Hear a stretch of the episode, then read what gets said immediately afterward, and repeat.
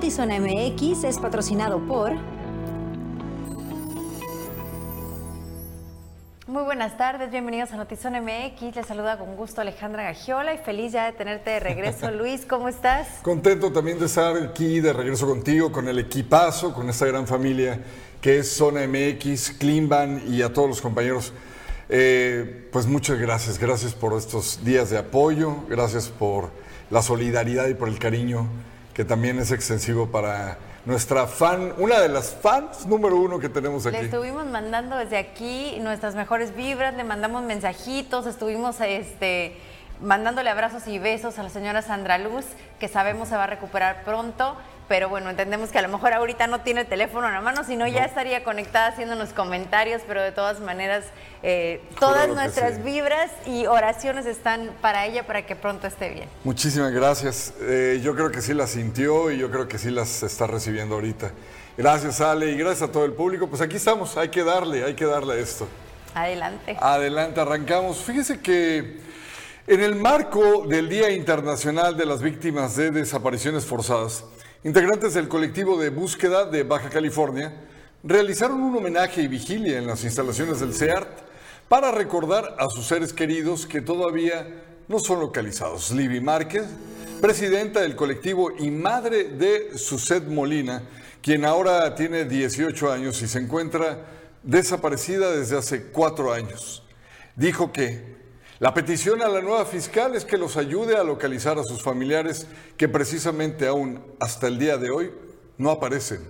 Es que nada, pues es la conmemoración del Día Desaparecido para que no se les olvide a las autoridades que, que aquí seguimos y es una unión con, con todas las familias que tenemos el mismo dolor, ¿verdad? Que no, que en estos momentos es lo único que nos unimos, la verdad, y en búsquedas. Nosotros ya no estamos para fiesta, no estamos para celebrar nada. María Elena Andrade es, la acaban de nombrar, pero sí le pedimos esta vez que no pase lo que con Carpio.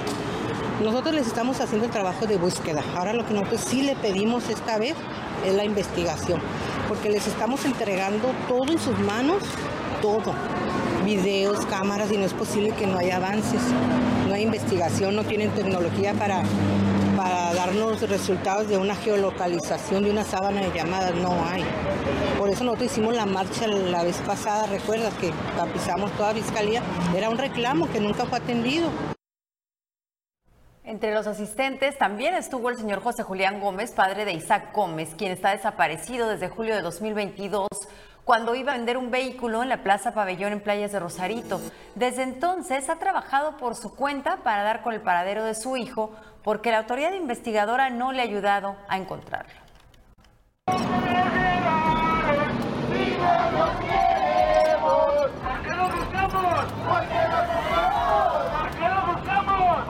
En la labor de localizar a las personas desaparecidas, los colectivos de búsqueda de Baja California avanzan por sus propios esfuerzos.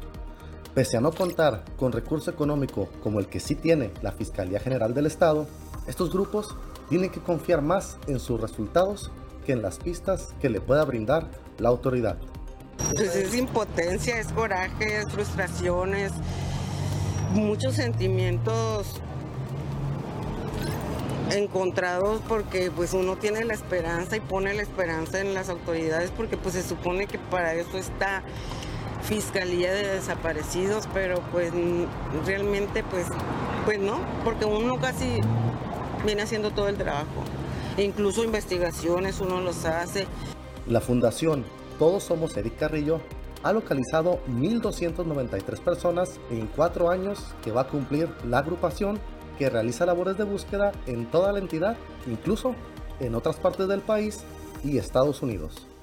Lo que pasa es que no le ponen atención a, esa, a esas unidades de desaparecidos y la verdad que llevo cuatro años aquí, no he visto un agente, un agente de, la fiscalía que, que, uno lo puede decir que es la persona indicada, que lo más uno haya salido que pueda él buscar gente desaparecida. No tienen la, la capacidad, no tienen la experiencia y no tienen la voluntad más que nada, ¿no? Este último dijo que no han recibido un llamado de la nueva fiscal María Elena Andrade. Esto para coordinar esfuerzos, algo que lamenta. Lo cierto es que el colectivo señala que en Baja California hay entre 18 y 19 mil personas desaparecidas desde el 2006 a la fecha, cifra que contrasta con los 12 mil casos que plantea la FGE. Como recordatorio de esta lucha, los familiares salieron a conmemorar el Día Internacional de las Víctimas de Desapariciones Forzadas. Esto a través de una marcha y pase de lista en la zona Río. En una sola voz. Eric Carrillo. Vicente, ahora y siempre. Vicente Rivera López. Presente, ahora y siempre. Yadira Blancarte Cruz. Presente, ahora y siempre. César Emanuel Galvez. Presente, ahora y siempre. Con imagen y edición de Tania Hernández, informó para Notizón MX, redefiniendo la información, Cristian Villicaña.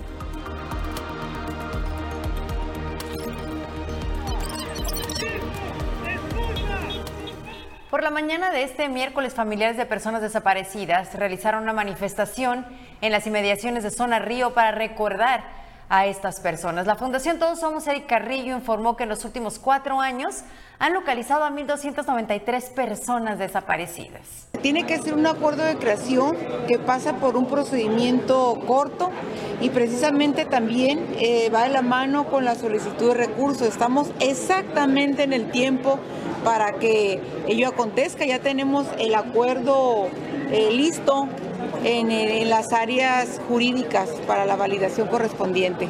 Este tema se va a trabajar de la mano con la Secretaría General de Gobierno, obviamente. Es un tema muy sensible. Yo creo que primeramente vamos a, a tratar el lado, lo que mejor responde, el lado humano y el lado de las investigaciones, sí, de las familias afectadas pues, por este terrible ilícito y sí, obviamente, ir muy, muy de la mano con la Secretaría General de Gobierno para las decisiones correspondientes.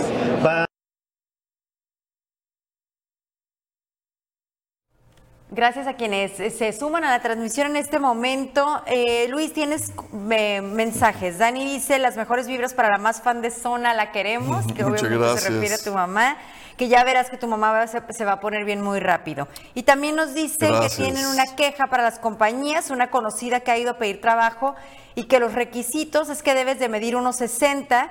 eh, si tienes presión alta o diabetes o cirugías, no te contratan.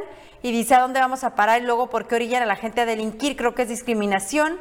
Son eh, contratables que los mantenga el gobierno. Eso es en las fábricas. Pues tienes toda la razón, Gerardo. Sí es Sí es discriminación, discriminación. y amerita incluso que puedan anteponer una eh, Queja. una queja, una denuncia ante la Junta de Conciliación y Arbitraje. Así que sí aplica que, que se quejen y que presenten una denuncia.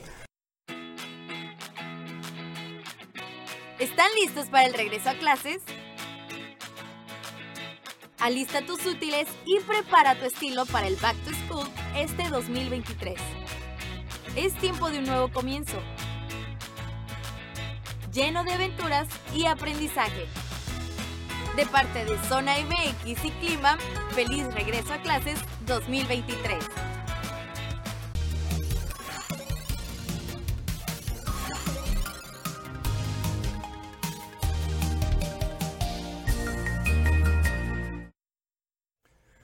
Estamos de regreso. Mire, durante esta tarde un hombre fue atacado eh, con disparos de arma de fuego mientras se encontraba sobre la vía pública. Los hechos se registraron en la colonia Cañón de la Pedrera, sobre la calle Cañón de la Pedrera, a un lado de una funeraria latinoamericana. Agentes de la Guardia Nacional y servicios periciales realizaron el resguardo de la escena mientras se llevaba a cabo el peritaje. El secretario de Salud en Baja California dio a conocer que este fin de semana llegaron vacunas contra COVID-19 que van a ser destinadas a menores de edad, precisamente como les mencionaba, por el regreso a clases en la entidad y también por una alza en los contagios en Baja California. Del día, del fin de semana nos llegó un lote de vacunas eh, eh, Pfizer Kids para proteger a nuestros alumnos, eh, a nuestros pequeñines de 5 a 11 años que van a reiniciar las clases. Eh, la preocupación de la Secretaría de Salud Federal es eh, que ahorita que ha habido eh, en las últimas semanas un ligero repunte de, lo- de los casos activos que afortunadamente no ha implicado el que tengamos pacientes hospitalizados o que haya fallecidos, pero se está consciente que obviamente una, un aula, la escuela, es un, es un punto de aglomeración de personas, de niños en especial, y al revisar el histórico de la vacunación en México, este grupo de edad de 5 a 11 años quedó un poquito rezagado porque fue el último grupo que, que pudimos vacunar y nos faltó población que proteger.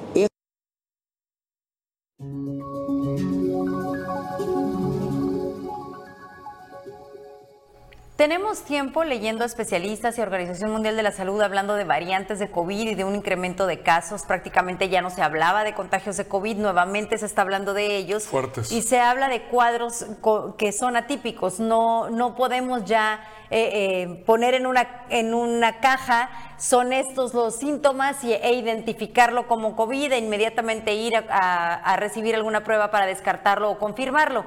En este caso creo que ya son muchos los síntomas y hay que tomar en cuenta esas recomendaciones, pero creo que Luis, tú podrás constatar que tenemos datos muy distintos a los del secretario. Completamente, Alejandra. En este periodo que a mí me toca constatar y casi casi documentar de viva voz y de primera mano, desde el viernes en la noche a este día, te puedo decir que las salas de urgencia, por lo menos de lo que fue sábado en la noche, todo el domingo, lunes, martes y hoy miércoles, no había camas, Alejandra, en el ISTE de Ensenada.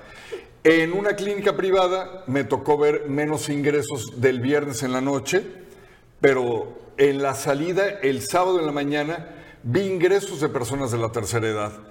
En la sala de urgencias del ISTE, sí, lógicamente no es únicamente eh, el que llegaran personas de la tercera edad con problemas respiratorios e inmediatamente uno tiene que decir COVID.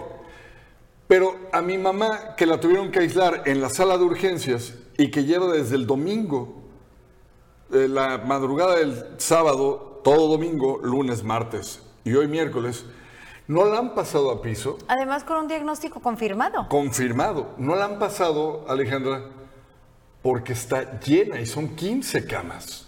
Ha estado lleno el hospital con casos de COVID y las variantes, como bien lo dijiste y como está documentado aquí en nuestra nota, tiene ya no es la clásica, se puede presentar incluso con dolor abdominal, se puede presentar como si fuera una clásica gripa.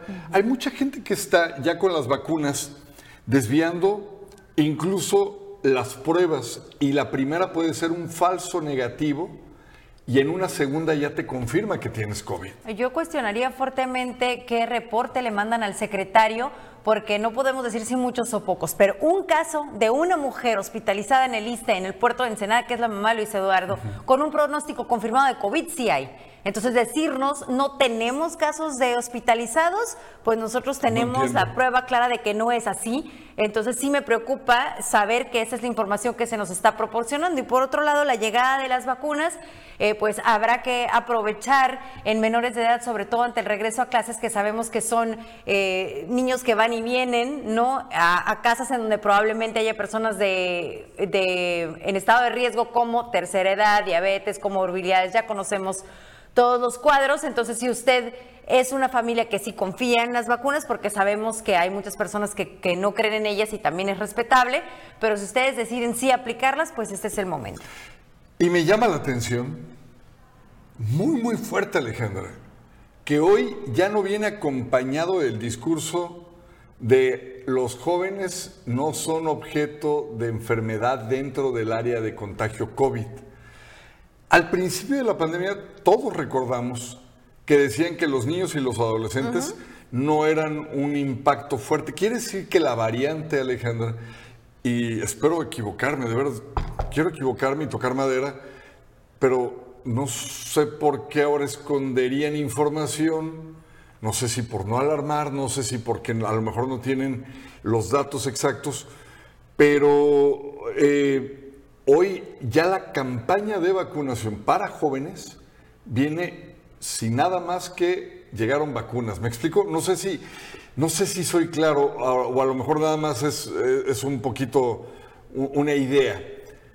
El que en la primera etapa de COVID nos brincaran a los niños y a los jóvenes y dejaran solo adultos y adultos mayores como principal Mm. objeto de vacuna, era porque decían que no afectaba.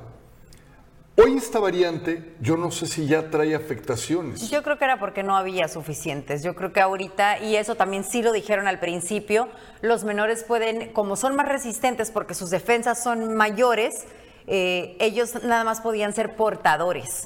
Y creo que ese es el caso también en este momento. Puede ser que sean más resistentes, que ni siquiera manifiesten los síntomas, Claro. pero que sí estén llevando y trayendo el virus a, eh, a sus Casas. con personas que sí tienen todos ser. estos riesgos. Puede ser que sea por eso. Yo ahorita lo que sin dudas volvería a implementar, Alejandra, es una campaña dura, para, pero fuerte y concisa para el lavado de manos otra vez. Eh, empezaría otra vez, porque lo que me tocó experimentar fue de todo mundo dentro de la sala de urgencias lavándose las manos a cada rato. Deja tú el eh, El antibacterial. antibacterial. Las manos lavándose.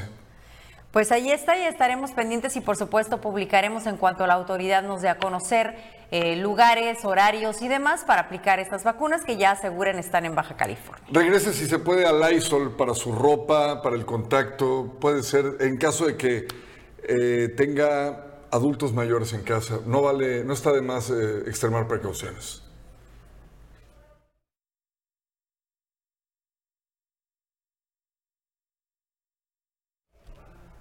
Luego de que decenas de familias que viven en la colonia Peña Nieto se manifestaran por la orden de desalojo que recibieron el pasado viernes, el director del INDIVI informó que la carta que recibieron en la administración pasada no cuenta con validez que los acredite como propietarios de sus terrenos. En algún momento el, INDIVI de la administración pasada eh, le dio algunas eh, que no tienen una validez eh, legal a las personas, una muy grande en razón de que, que pudieran regularizar su patrimonio con esas cartas. Entonces, comentarles que esas cartas fueron un engaño. Eh, el INDIVI de la administración pasada, que finalmente sí te dice con mucha claridad la carta que cómo puedes afirmar que una persona vivía 10, 10 años ahí cuando ni siquiera la colonia o el asentamiento tenía 3 años de haber llegado. Entonces, yo creo que esa parte también tiene conocimiento sobre la Secretaría de Investigar respecto de esa parte. Y yo les comento, pues vamos a también a orientar a la gente y vamos a generar acciones de legalidad que tenga a los temas de organización, como lo hemos hecho desde el primer momento, ¿verdad? Por tercer día consecutivo, vecinos de Valle de Mexicali mantienen tomadas las instalaciones de la Comisión Federal de Electricidad a causa de los apagones y los recibos locos que en los últimos días han recibido. En algún momento el, el INDIVI de la administración pasada eh, le dio algunas eh, cartas que no tienen una validez eh, las Ante el hartazgo por los apagones de luz, un grupo de usuarios afectados mantienen tomadas las oficinas de la CFE en el poblado Ciudad Victoria en el Valle de Mexicali. Exigen no solo el restablecimiento del servicio a familias vulnerables, muchos de ellos con personas enfermas, sino también la atención a los llamados recibos locos. Los inconformes habían cerrado calles en el poblado y ahora tomaron las oficinas y exigen una atención real de funcionarios de la paraestatal. De manera que nos dijeron van a continuar los apagones, eh, los recibos altos se tienen que, que pagar, se vayan en deudas en la COPEL, en casa de empeño, qué sé yo. Por esa, esa situación, pues nos vimos orillados a lo que estamos mirando aquí. Esto que, que está aquí es debido a los apagones, que es una mentira que nos dicen que fue por la tormenta Hillary que no nos pegó. Aseguran que la zona del Valle de Mexicali siempre es la más afectada por los apagones de la. CFE. No le han apostado a los mantenimientos, a generar más energía, porque sabemos que el crecimiento de Mexicali, zona urbana, es desproporcionado. Igual lo es en el valle, en toda la zona valle. Desgraciadamente siempre la zona valle es la más golpeada, la última en ser tomada en cuenta. Siempre estamos desprotegidos. Aquí nos miran.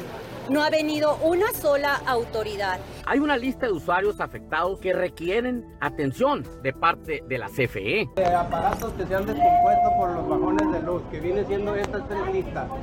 Tenemos listas de enfermos que, que casas sin luz también, que ahorita que no tienen luz, los que están enfermos, los que están graves y aquí están afectados pagadores de recibos altos, los recibos mentados locos que salen. Aquí está toda esta gente, no creas que estamos solos. Esta gente aquí está manifestando y hay mucha gente que no quiere dar su nombre por represalias de la comisión, porque ya sabes cómo se las gasta. Hay casos de personas con padecimientos que no pueden estar sin luz. Pues, la mayor, ni me, ni me diga porque estoy todo molesto de mi espalda, de mis sentaderas y todo, calientísimo. Y pues con un rato, una media hora que se vaya la luz, olvídese casi. Siento, me falta Varios planteles del Valle de Mexicali siguen sin clases por falta de luz, como es el caso de Ciencias Agrícolas de la UABC. Ya tenemos una semana y media sin poder dar clases. Eh, nos, nos, indicaron el día de ayer que para el día de hoy iba a haber clases y hoy en la mañana otra vez se suspendieron una semana y media sin poder dar clases a los alumnos de la Universidad de Lica. Con producción de Lordan García. Para Notizona MX, redefiniendo la información, José Manuel Yepis.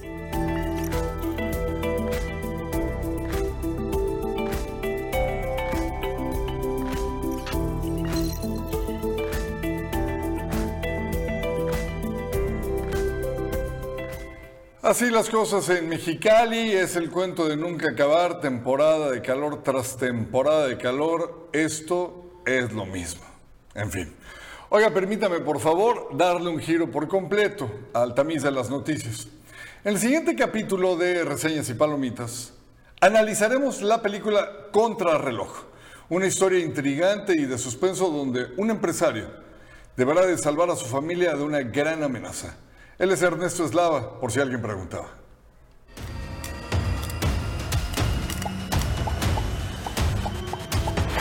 Liam Neeson encontró en Contrarreloj la manera de regresar a la aventura en una trama en donde es el héroe a sus 71 años de edad.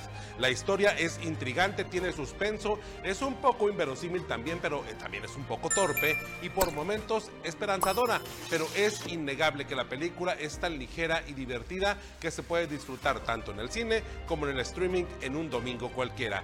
Matt Turner es interpretado por Neeson, es un empresario que el día que decide llevar a sus hijos a la escuela, un terrorista le pone una bomba de presión bajo el asiento del conductor de su camioneta y esconde un teléfono con el que los obligará a mantener la comunicación constante durante toda una rebuscada e intrigante extorsión en el que habrá persecuciones, asesinatos, explosiones de autos y situaciones entre padres e hijos que expondrán a Turner en diversas crisis, por ejemplo, la familiar, tanto como esposo como padre, disyuntivas en la esfera empresarial, como socio y emprendedor, y también al personal, que se pone en un desafío a sus propios límites.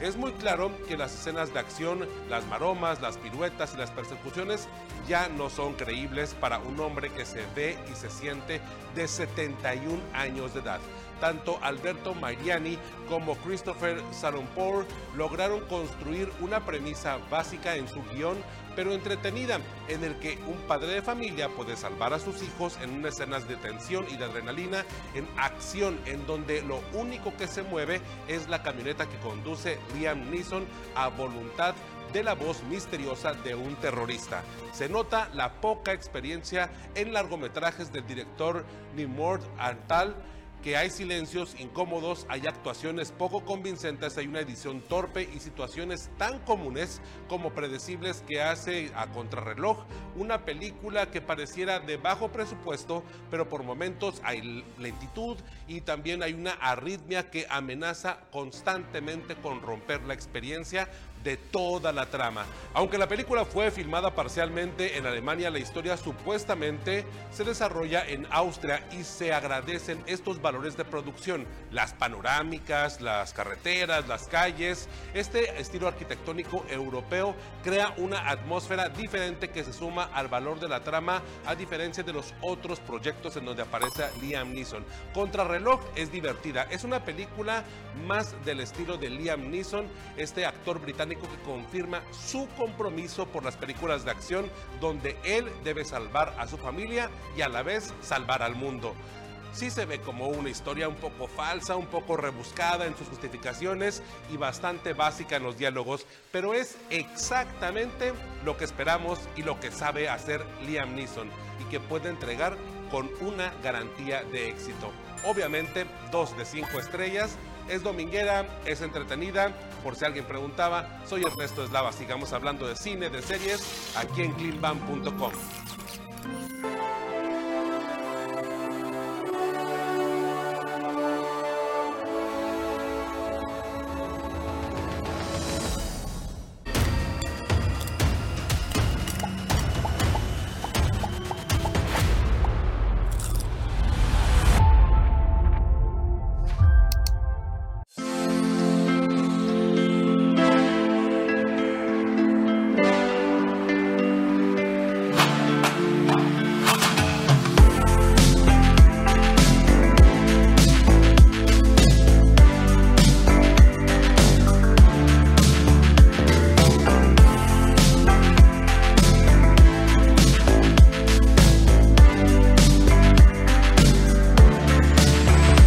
invitado es el distribuidor de una de las mejores carnes del mundo, la carne Guayu.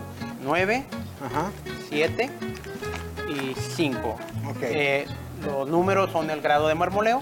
Lógicamente, el número más chico es el número eh, de menos grado de marmoleo al 9, que en la escala australiana 9 es el máximo grado de marmoleo que, que hay. La carne intramuscular o marmoleo, eh, una de las propiedades que tiene en la carne guayú es que esta grasa es grasa saludable, es la que encontramos en las almendras, aceite de olivo, aceitunas. Vamos a montar nuestra baguette, vamos a terminar el mismo. Después de eso le vamos a poner tantita arúgula.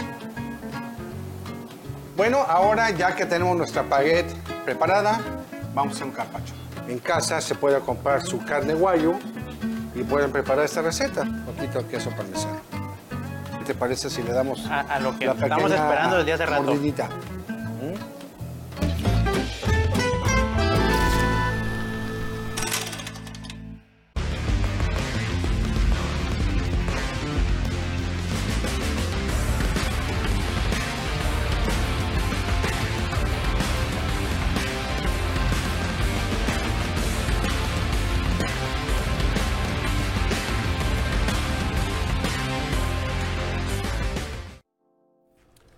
huracán Idalia, que tocó tierra hoy con vientos de 125 millas por hora, se ha debilitado y ha empezado a entrar a Georgia como un huracán de categoría 1, aunque se mantiene el peligro de la marejada ciclónica.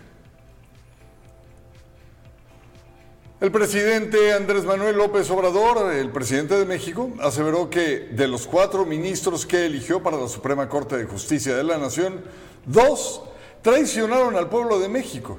En la conferencia matutina de Palacio Nacional, López Obrador aceptó que no pudo hacer que se reformara al Poder Judicial a raíz de esta traición de los dos ministros. Hágame el favor, el descaro. Corea del Norte ha lanzado dos misiles balísticos de corto alcance al Mar del Este o Mar de Japón, según información difundida hoy por el Estado Mayor Conjunto Surcoreano, que confirmó también que el gobierno de Japón, tras haber detectado el lanzamiento, se puso en alerta. Este miércoles, por favor, no se pierdan la superluna azul. Se le denomina luna azul cuando se presentan dos lunas llenas en el mismo mes, pero en esta ocasión será una superluna cuando esté en su punto más cercano a la Tierra. Por esta razón será un fenómeno más espectacular. La luna podrá verse más brillante y de un mayor tamaño. La próxima será en enero del 2037. El, el tema del folclore, ¿cómo, ¿cómo lo combinaste? Pero yo pensaba que la danza no me iba a dar lo que Era simplemente una afición, un hobby. era un hobby, según yo, en aquel entonces. Y cuando se me ofrece esta oportunidad de trabajar en el área artística, dije, no, pues, claro. O sea, me, me ofrecieron mejor sueldo, mejor horario, mejor todo. Dije, claro que sí se puede. Entonces, es mentira lo que me decían. Que la danza que hoy en día nosotros, muchas de las compañías que están en Baja California, eh, lo hemos llevado a, es- a escenario, bueno, ya es danza escénica. La danza Claro, purista, exacto. la danza purista, la danza tradicional, tal cual, que ha sido de pronto un tema de, pol- de polémica, pues eso se encuentra in situ, en el lugar. ¿Sí? Un zapateador de Michoacán, en la zona lacustre. Bueno, esas sí son, sí, sí, sí es la danza, la danza tradicional y nos diferencia del danzante al bailarín. Que el danzante responde a ritmos, a, cultos, a, otras circunstancias y el bailarín responde a técnicas, responde a otro, a otro esquema. Y nos tiene que quedar muy claro nosotros que dirigimos compañías cómo extrapolar esta información a los alumnos. Y ciertos aspectos de la tradición dancística de nuestros diferentes, de nuestros diferentes Méxicos. Es correcto. Somos muchos somos Méxicos muchos dentro de un Méxicos, México. es correcto. Eh, es mejor dejarlas. Uno de mis alumnos, de los más jóvenes, muy buen ejecutante, me decía, mira, eh, fuimos a un festival en Jalisco y vieron bailar a, a las comunidades. Dice, mira, se parece a nosotros como baila. Le digo, es al revés. Nosotros queremos parecernos a ellos. Claro. Porque la ejecución que, esos, que ellos hacen es, es la genuina, es la, y tiene un sentido. Y tiene un sentido el por qué así, el por qué el guarache, el por qué eh, el paliacate, el por qué todo. O sea, todo hay un porqué.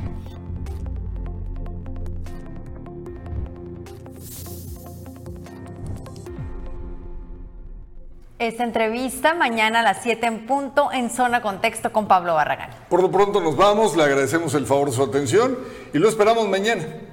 Aquí en Zona MX.